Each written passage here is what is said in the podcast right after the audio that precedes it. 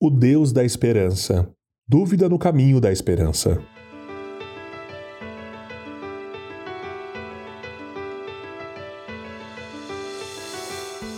Então o Senhor lhe disse: Eu sou o Senhor que o tirei de Ur dos caldeus para lhe dar essa terra como posse. Abraão perguntou: Ó Senhor soberano, como posso ter a certeza de que a possuirei de fato? O Senhor respondeu: Traga-me uma novilha, uma cabra e um carneiro, todos com três anos, mais uma rolinha e um pombinho. Abraão lhe apresentou todos esses animais e os matou. Em seguida, cortou cada um deles ao meio e colocou as metades lado a lado. As aves, porém, não cortou ao meio. As aves de rapina mergulharam para comer as carcaças, mas Abraão as afugentou. Gênesis capítulo 15, do verso 7 ao verso 11.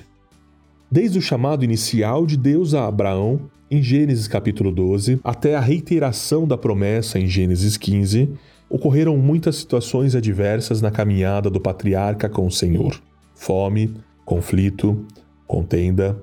Essas adversidades pareciam contrariar tudo que o Senhor lhe havia prometido. Isso é, que ele seria abençoado e dele seria formada uma grande nação, conforme nós lemos em Gênesis 12, de 1 a 3. É natural que nos perguntemos: se Abraão havia obedecido a Deus, por que tantos impedimentos e obstáculos logo no início da sua jornada?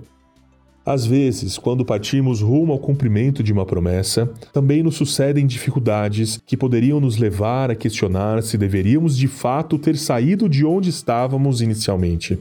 Pensamos, se Deus falou, é porque dará tudo certo. Ele endireitará minhas veredas e não terei nenhum problema, não haverá lutas.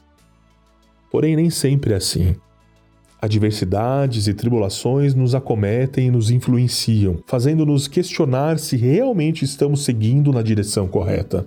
No decorrer dos acontecimentos na vida de Abraão, após a sua saída de Ur em direção à terra que o Senhor lhe mostraria, Deus ensinou a manter o canal da esperança aberto, desobstruído, livre para alimentar-lhe a fé. É isso que uma comunicação desimpedida provoca em nós paz. Clame a Deus e Ele o ajudará a manter aberto o canal da esperança, ensinando você a enxergar a perspectiva da esperança, o cenário da bênção. Caminhe por fé e alargue seus horizontes. Olhe para o céu, saia dos limites da sua tenda, rompa o visível e avance para as promessas do Deus da esperança.